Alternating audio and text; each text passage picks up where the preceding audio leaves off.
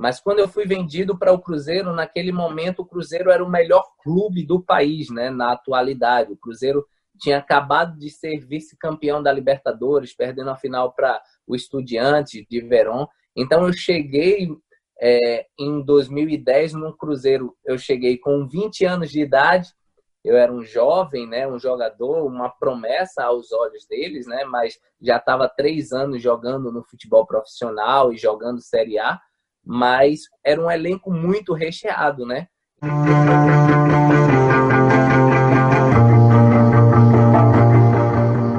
Nosso convidado de hoje foi revelado pelo Náutico e chegou a vestir a camisa do Cruzeiro em 2010. Depois, passou por times como Havaí, Cuiabá, Asa, Salgueiro e Central, até acertar com o Bangu, que disputa a partir deste mês a Série D do Campeonato Brasileiro. No ano passado, ele foi vice-artilheiro com sete gols do Campeonato Carioca, sendo superado apenas por Bruno Henrique, do Flamengo, que marcou oito vezes. O Vamos para o Jogo recebe hoje Anderson Lessa. Anderson, muito obrigada, viu, por ter aceito o convite para conversar com a gente. E eu já quero começar te perguntando: o pé já está é, calibrado para poder já brigar pela artilharia aí do Campeonato Brasileiro? Para mim é uma honra estar falando com vocês, participando do programa. É, pode ter certeza, todas as vezes que eu visto essa camisa do Bangu, graças a Deus, sempre tenho feito gols. E estou com essa expectativa boa também para minha terceira passagem no clube, poder mais uma vez vestir essa camisa e honrar né, ela fazendo gols e ajudando o clube a conquistar os seus objetivos que é o acesso agora para a Série C. E conta pra gente, então, como que tá essa preparação? Você já conhece bem, né, o clube, sabe como que as coisas funcionam por aí. Como que tá essa preparação, então, já para a estreia? A preparação tá, tá muito boa, né? O grupo, ele sofreu uma, uma reformulação do início da temporada para agora, né? É, existiu existiu algumas mudanças, novos atletas estão chegando, né? Inclusive a minha volta para o clube, que eu estava no mundo árabe e retorno agora para o Bangu com esse com esse foco e com esse objetivo do acesso. Então a gente está se preparando muito bem. A gente iniciou agora a quarta semana de treinos, né? Treinos intensos, tanto com com Eduardo Alax quanto com toda a sua comissão técnica. Então, nós estamos nos preparando fisicamente, tecnicamente, para que dia 20, que agora a CBF firmou a data né, é, do, da estreia, dia 20, diante do Mirassol em São Paulo, a gente possa fazer um, uma excelente estreia e, se Deus quiser, começar com um pé direito nessa Série D. Bom, é, hoje eu estou sem apenas com aí a, a, a, presença, né, a companhia de Vinícius Bacelar, para quem está assistindo a gente. O Samu, que é um dos nossos integrantes também, infelizmente hoje não pôde estar com a gente, mas na próxima entrevista ele vai estar. Então, Vinícius, como ele mesmo diz, hoje eu vou deixar você começar fazendo duas perguntinhas, ok?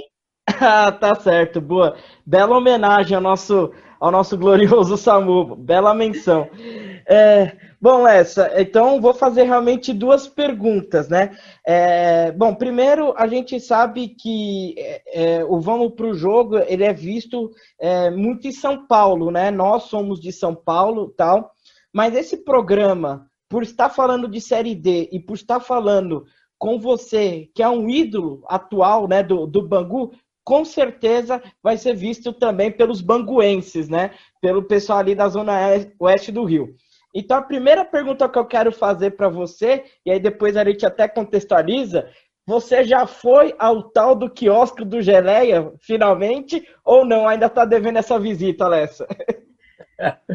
Ainda estou devendo essa visita. A gente fez aquela live, né, no, pelo, pelo Instagram do Bangu, todo mundo falando, tem que conhecer o quiosque do Geleia.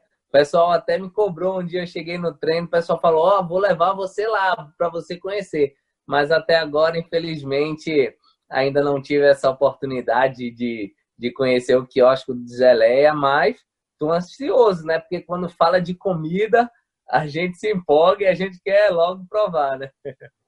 Certo. E por é, agora fazer a, a, segunda pergunta, né? Bom, eu nem preciso mais contextualizar, porque você já explicou bem, né? O quiosque do Gelé é uma lanchonete que fica na zona oeste do Rio, perto da sede do Bangu, né? E os banguenses é, tratam como patrimônio do Bangu. E olha que o Bangu tem história, hein? O bairro, né? Não só o clube, mas o bairro de Bangu tem história e o quiosque do Geleia já é um patrimônio cultural do, do local.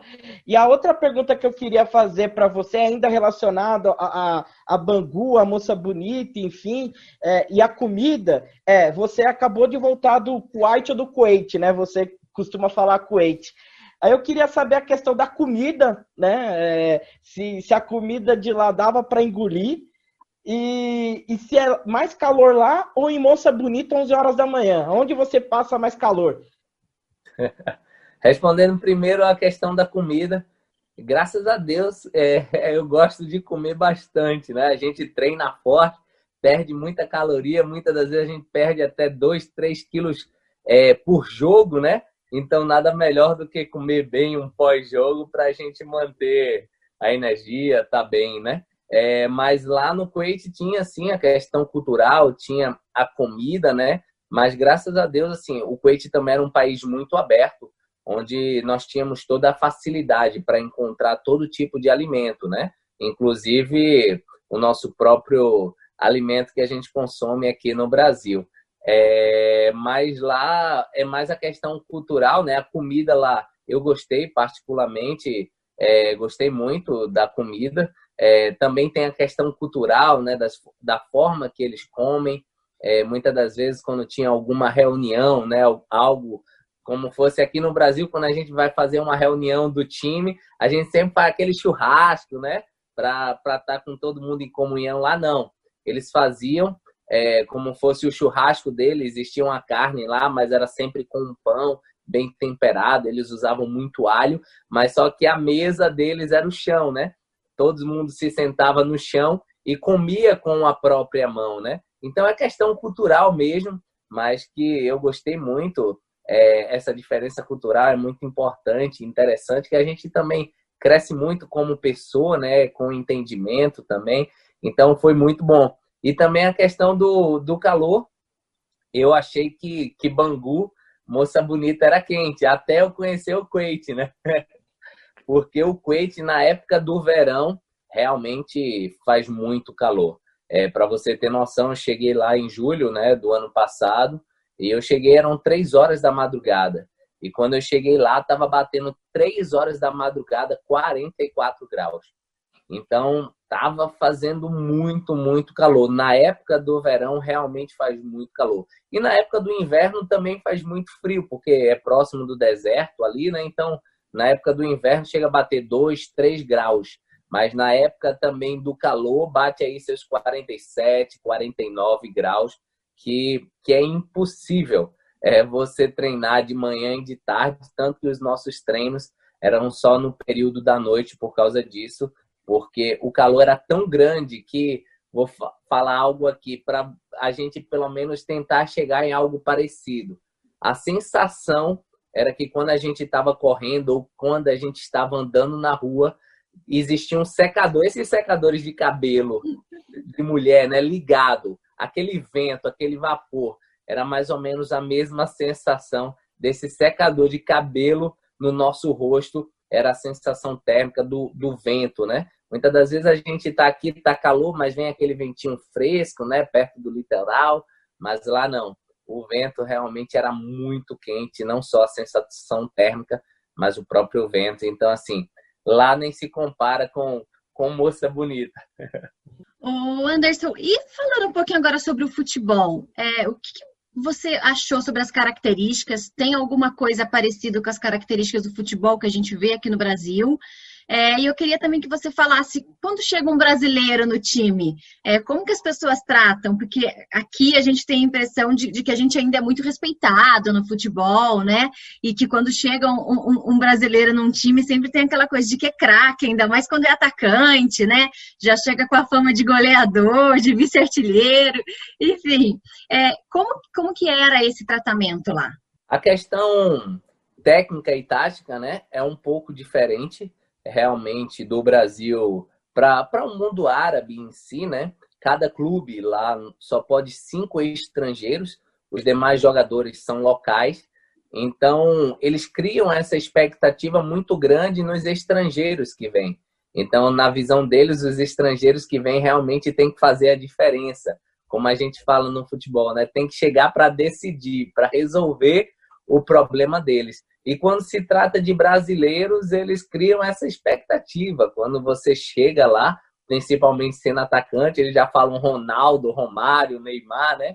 É, porque eles já criam essa expectativa, porque o, os próprios árabes, né? Eles são, são muito fãs né, dos jogadores brasileiros, do talento brasileiro em si. Então, quando um brasileiro chega lá, o brasileiro em si ele chega muito valorizado. E aí cada atleta ali dentro do clube tem que escrever a sua história, mas é uma coisa que é importante é que as portas estão abertas e você já chega com esse certo reconhecimento, mas ao mesmo tempo com essa certa cobrança, né? Porque eles esperam que você realmente resolva todos os jogos, que você real, eles depositam realmente a confiança deles é, no atleta brasileiro. Então, comigo também não foi diferente, graças a Deus. O Senhor me abençoou lá também, fui artilheiro é, do meu time na temporada, pude fazer uma excelente temporada, mas também existe a questão, como você fez a primeira pergunta, né? A diferença técnica, tática, é, é outra visão, é outro estilo de jogo, né? O futebol brasileiro, eu acho que, e eu creio que é um pouco mais como o futebol europeu, é um futebol mais de força, né? Lá eles têm sim esse trabalho, mas não é tão, tão é, forte assim como o futebol brasileiro. Aqui a gente dá mais intensidade no jogo lá. O jogo tem a intensidade, porém não não é como aqui, né? Pela questão da própria carga de treino no dia a dia, lá não tem tanta sequência de jogos como aqui no Brasil.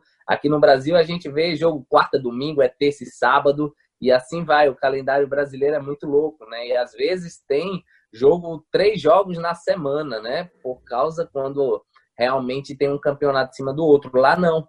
Lá é um jogo por semana. Às vezes acontece de ser um pouco mais intercalado. Às vezes tem um jogo, só vai ter outro daqui a 10 dias.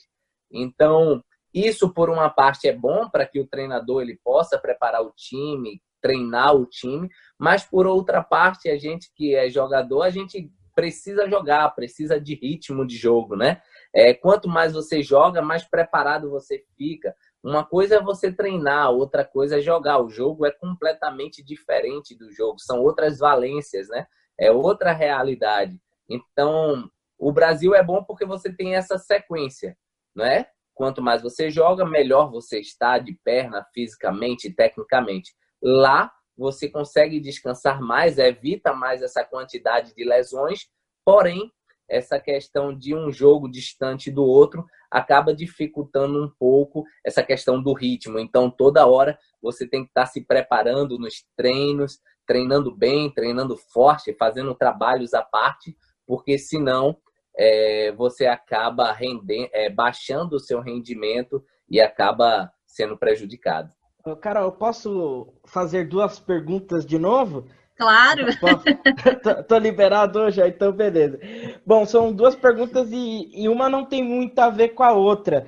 É, mas, bom, primeiro, Anderson, é, você jogou no Salgueiro, né? Como a Carol disse na sua apresentação, e o Salgueiro foi o primeiro time do interior do Pernambuco a conquistar o estadual, né? Esse ano.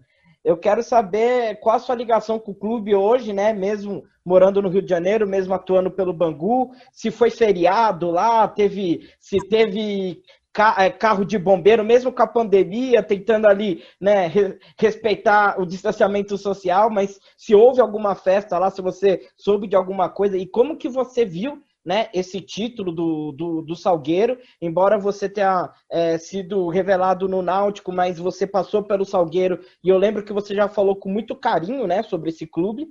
E a segunda pergunta agora é sobre o Rio, o Rio de Janeiro, né? O Rio de Janeiro, nos anos 90, tinha aquele duelo do Rei do Rio, né? Que eram os atacantes Túlio, Renato Gaúcho, Romário, né? Um tirando o sarro do outro, Edmundo também, né? Um tirando o sarro do outro, fazendo aposta, tinha musiquinho, caramba. E você tem um estilo completamente diferente, né? Assim, é, você é um cara de fala tranquilo, um cara que não gosta da badalação, tal, que não bebe, que não vai pra balada. É, eu queria saber como que, que foi para você isso, né? Porque você já falou que, que se inspira no Romário, no Ronaldo, que você tem como referências, mas são pessoas que são completamente diferentes de você, né? Como que você faz essa distinção para pegar as características deles dentro de campo, mas não se espelhar neles fora do campo? Sim, referente ao Salgueiro, né? Salgueiro é um time que eu tenho uma admiração muito grande. Foi um time onde eu estava num momento difícil da minha carreira, onde eu passei por algum tempo lesionado. Ele abriu as portas, né, e me deu essa oportunidade é, de jogar. Graças a Deus, eu também fui muito bem no Salgueiro, onde o Salgueiro realmente foi um trampolim, colocou meu nome novamente no cenário nacional. E por pouco, né, em 2015, a gente bateu na trave, foi vice-campeão pernambucano, acabou perdendo a final para o Santa Cruz. O primeiro jogo foi 0 a 0 da final, o segundo jogo a gente perdeu de 1 a 0 com gol aos 40 do segundo tempo. É, então o Salgueiro era um time que já vinha batendo na trave, né? Há alguns anos. E quando foi esse ano, eles conquistaram, né? Esse tão sonhado título. É, por incrível que pareça, poucas pessoas sabem, só, só a minha família, mas quando eu voltei do Kuwait, o pessoal do Salgueiro até me ligou agora para eu poder ir jogar a reta final do Pernambucano, mas infelizmente não foi possível, não deu para ir, o Salgueiro acabou sendo campeão. É, mas é um clube que, que eu tenho um carinho muito grande, tenho amigos lá dentro e, como você falou, aconteceu exatamente isso.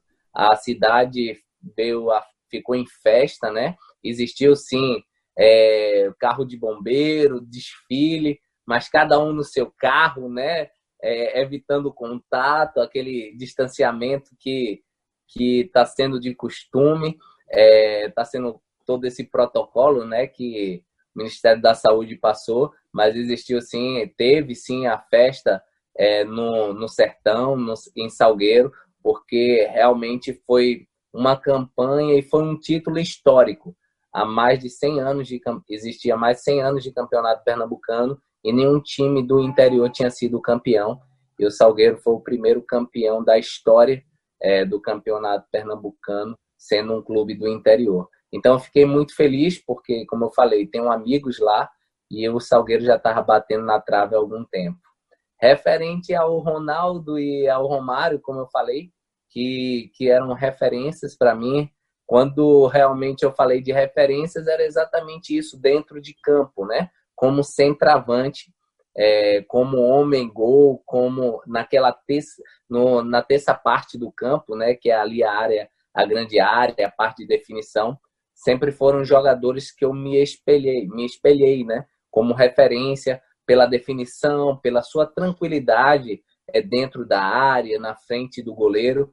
Eu creio que tudo isso faz a diferença, né? Para um bom centroavante. E com o tempo, né, com o decorrer da carreira, você vai ganhando essa experiência, você vai tendo mais essa tranquilidade. Então eu sempre me espelhava neles porque eu via que eles não chegavam na frente do goleiro e finalizavam de qualquer forma, não. Eles tinham a tranquilidade para tomar a melhor decisão, porque nem sempre para você fazer um gol você precisa de força você precisa chutar forte, né? E sim você ter a tranquilidade, porque às vezes existem situações que o próprio goleiro ele define o lance para você se você realmente tiver calma. Então, muitas das vezes o goleiro cai, o goleiro escolhe um canto e você tem que ter a tranquilidade para poder finalizar do outro, né? E se você não tiver essa tranquilidade, você acaba baixando a cabeça, você já não vê mais o gol, chuta de qualquer jeito e por isso que a gente acaba às vezes perdendo o gol. Então, sempre foram referências para mim dentro de campo que eu, todas as vezes que eu olhava, eu tentava reproduzir isso, né? Então, hoje no meu jogo, né, dentro de campo, eu tento aplicar isso, eu tento me posicionar da melhor forma, criar situações, criar oportunidades de gol, e quando essas oportunidades aparecem, eu tento ter a maior tranquilidade possível para poder definir é, aquele lance de forma correta, né? Porque a gente, como é atacante, às vezes vai aparecer duas, três oportunidades no jogo, mas às vezes só aparece uma. E nós temos que estar preparados para que naquela única oportunidade que aparecer, a gente possa definir a partida e, e ajudar o clube a conquistar o seu objetivo. E extra-campo, eu sou um cara muito tranquilo. É, já tive os meus momentos de deslumbre, né? Os meus momentos que quando eu não conhecia Cristo, então já já saí muito, já curti a vida, já fiz muitas besteiras, mas graças a Deus um dia eu tive um encontro com Jesus e ele mudou completamente a minha história, mudou a minha vida, me deu uma família abençoada e hoje realmente eu vivo na presença dele, eu tenho desfrutado do sobrenatural, porque não existe coisa melhor do que a gente estar no centro da vontade de Deus. Então, tudo hoje que eu tenho vivido tem sido a mão de Deus estendida sobre a minha vida, sobre a minha casa, sobre a minha família, e por isso que hoje eu tenho vivido o melhor tempo da minha vida. O Anderson, queria falar um pouquinho agora sobre a sua passagem pelo Cruzeiro. É, você queria ter tido mais oportunidade, ter ficado mais tempo no clube? Sim, eu creio que, na verdade, o que faltou para mim foi sequência de jogos. É, desde 17 anos, né, eu estreiei no profissional do Náutico, jogando a Série A do Campeonato Brasileiro, e com 19 anos é, eu fui vendido para o Cruzeiro. Mas quando eu fui vendido para o Cruzeiro, naquele momento o Cruzeiro era o melhor clube do país, né, na atualidade. O Cruzeiro tinha acabado de ser vice-campeão da Libertadores, perdendo a final para o Estudiante de Verón. Então eu cheguei é, em 2010 no Cruzeiro, eu cheguei com 20 anos de idade. Eu era um jovem, né, um jogador, uma promessa aos olhos deles, né, mas já estava três anos jogando no futebol profissional e jogando Série A. Mas era um elenco muito recheado, né? Então a gente trazendo para o dia de hoje é como fosse o Flamengo hoje, né? Que tem dois times muito fortes, um elenco muito recheado. Então, no meu caso, também não era diferente. Eu cheguei no Cruzeiro, tinha Wellington Paulista, Guerron, Thiago Ribeiro, Kleber Gladiador, é, Chiesa, é, o Alisson, tinha muitos, Farias, um que jogou no Porto de Portugal. Então, tinha muitos jogadores de qualidade e eu era o atacante mais novo desse elenco recheado. Então eu tive poucas oportunidades. Eu joguei apenas quatro jogos no Cruzeiro, fiz dois gols e nunca mais entrei. Então, para você ver, né? É, eu creio que a minha média foi muito boa, é, porque de quatro jogos eu fiz dois gols e não foram quatro jogos em sequência. Eu joguei um jogo hoje, o outro jogo foi daqui a 20 dias, o próximo jogo foi mais 20 dias, então foram jogos espaçados, né? Eu não tive aquela sequência, aquele ritmo. Eu creio que todo atleta profissional ele precisa de sequência, né? Precisa de ritmo de jogo, principalmente chegando no novo clube, uma nova proposta de jogo, um novo padrão, novos companheiros, né? Então precisa daquela adaptação. Então eu creio que infelizmente eu não tive isso no Cruzeiro. Mas eu sei também, né, que como eu falei, o Cruzeiro tinha um elenco muito recheado. Eu era apenas, eu era mais um, né, diante daqueles, eu era o mais jovem.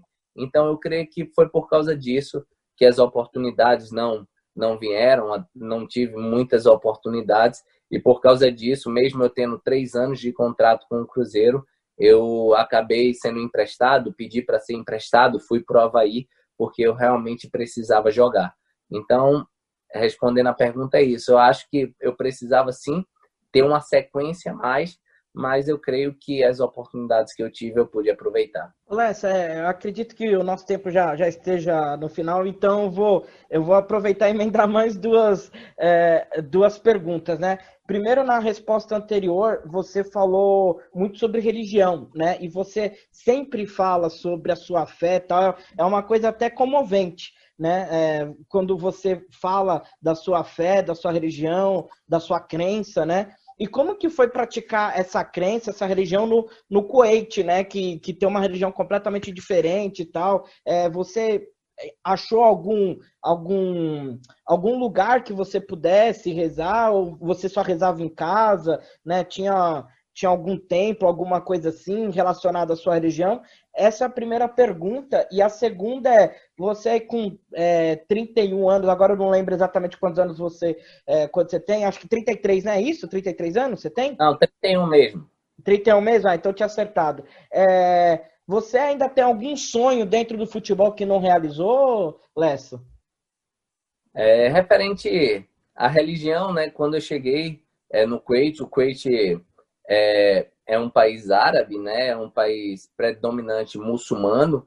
É, 90% da população é, é muçulmana, é, mas existiam sim igrejas cristãs é, lá no Kuwait, porém os cultos lá não eram sempre é, em inglês. E como quando eu cheguei lá eu não não tinha essa fluência no inglês, então eu só fui um culto ou outro, mas depois a gente começou a fazer os nossos próprios cultos com os brasileiros, né? Que moravam lá no Kuwait, outros jogadores, pessoas que, que trabalhavam também é, em outras áreas. Então a gente sempre fazia reuniões na minha casa, na casa de, de alguns amigos nossos, onde a gente ministrava a palavra de Deus. O Senhor ele me chamou, né, é, para isso, é, para para passar a palavra dele. Então, por onde eu passo, os clubes que eu passo e por onde o Senhor me envia, eu tenho propagado o evangelho, eu tenho falado do amor dele para as pessoas. E lá no Kuwait também não foi diferente. Existiam sim alguns templos cristãos, mas como eu falei, não existia nenhuma igreja cristã lá que era pregado em português, né? A pregação era em português. Então a gente criou isso, né? Criou esse grupo, criou essa reunião dentro dos lares, onde a gente convidava os brasileiros que queriam, que queriam receber essa palavra de Deus e é, graças a Deus uma, uma boa quantidade de pessoas foram e, e Deus é, cumpriu o propósito dele ali naquele lugar sobre a vida de cada um. E referente à segunda pergunta sobre sonhos, sim, eu sou um cara muito sonhador. É, eu creio que que para Deus não existe impossível, né? Um sonho que eu tenho é, é jogar na seleção brasileira, sempre tive. Creio que para Deus não, não existe idade, quando Deus ele quer fazer, ele pode fazer. Eu sempre me preparo, sempre me capacito para isso. Um sonho também que eu tenho é voltar a jogar a Série A é, do Campeonato Brasileiro. Por cinco anos eu já tive a oportunidade, né, de jogar o Campeonato Brasileiro da Série A e eu tenho esse desejo novamente de, de voltar a jogar a Série A, de, de conquistar grandes coisas, e eu tenho me dedicado, tenho me preparado para isso, para que quando a oportunidade possa aparecer, eu esteja pronto para poder realmente é, desfrutar né, e viver tudo isso novamente.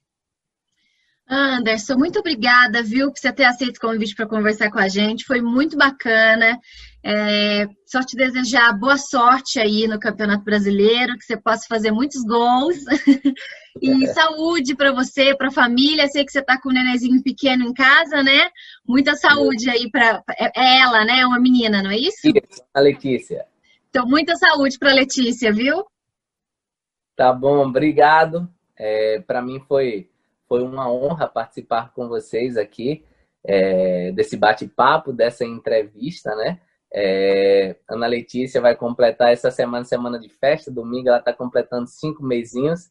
É, a gente está muito feliz e que Deus ele continue abençoando também vocês, abençoando esse projeto. Tenho certeza que Deus ele ainda vai fazer grandes coisas e vai soprar o nome de cada um de vocês para para coisas maiores ainda. Que Deus continue abençoando vocês e realizando todos os sonhos que vocês têm no coração. Bom, pessoal, essa foi a entrevista com o Anderson Lessa, atacante do Bangu. A gente espera que vocês tenham gostado. Se vocês curtiram, por favor, ajude a gente, compartilhe o link. Não se esqueça também de se inscrever no canal e ativar o sininho. Toda segunda e toda quinta tem vídeo novo por aqui. Bom, hoje a gente está desfalcado do Samu, que volta na próxima entrevista. Então, Vinícius Bacelar, até a próxima e vamos pro jogo. Vamos pro jogo. Mais podcasts como este você encontra no site da Rádio Conectados, radioconectados.com.br ou no seu aplicativo de podcast favorito.